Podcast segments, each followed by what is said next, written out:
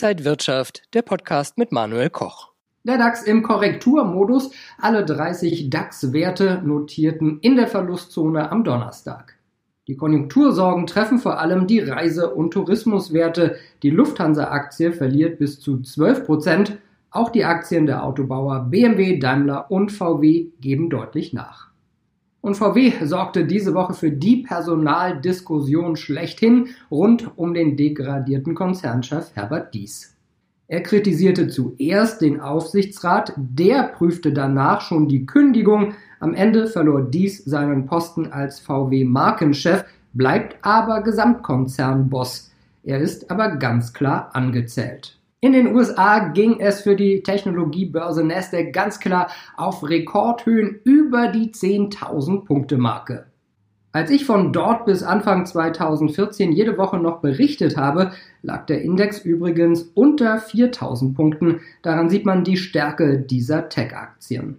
Nachdem zuletzt die Europäische Zentralbank die Geldschleusen weiter geöffnet hatte, ging der Blick nun auf die US-Notenbank und die Fed belässt den Leitzins bei nahe Null.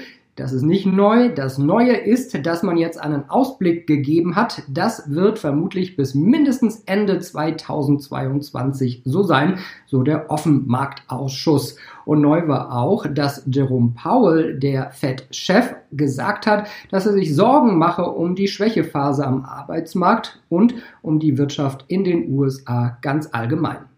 Ja, die Notenbanken sind die Hauptschauspieler natürlich in diesem Spiel an Aktienmärkten. Sie sorgen dafür, dass die Konjunkturpakete munter finanziert werden können. Vor allen Dingen sorgen sie aber dafür, dass die Alternativanlagenklasse zu Aktien, Zinspapiere ja kaum noch Renditen abwerfen. Wir haben ja nach wie vor in Deutschland negative Renditen. Das heißt, wenn man Geld anzulegen hat, kommt man Aktien ja schlicht vorbei.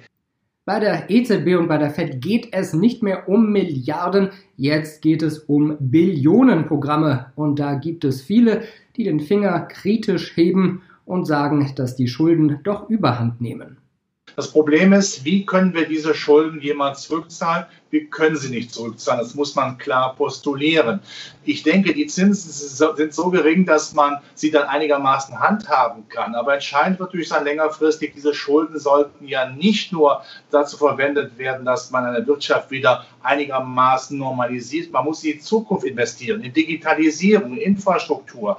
Also einen Mehrwert schaffen, damit man mit zukünftigem höherem Wirtschaftswachstum diese Schulden irgendwie dann in den Griff bekommen kann. Webinare statt Seminare. Wenn ihr euer Börsenwissen vertiefen wollt, dann schaut doch auf die kostenlosen Webinare der Trading House Börsenakademie. Die nächsten Termine sind am 17. Juni erfolgreich mit dem Trendfolgesystem Bluester handeln. Am 1. Juli gibt es mit André Stagge Chancen in der Börsenkrise. Am 2. Juli, 14. August und 16. Oktober Börse für Einsteiger für jeden, der erfolgreich an der Börse agieren möchte. Sichert euch am besten jetzt euren Platz und meldet euch kostenlos an unter trading-haus.de. Die ersten Gerüchte rund ums iPhone 12 sind ja schon wieder im Umlauf.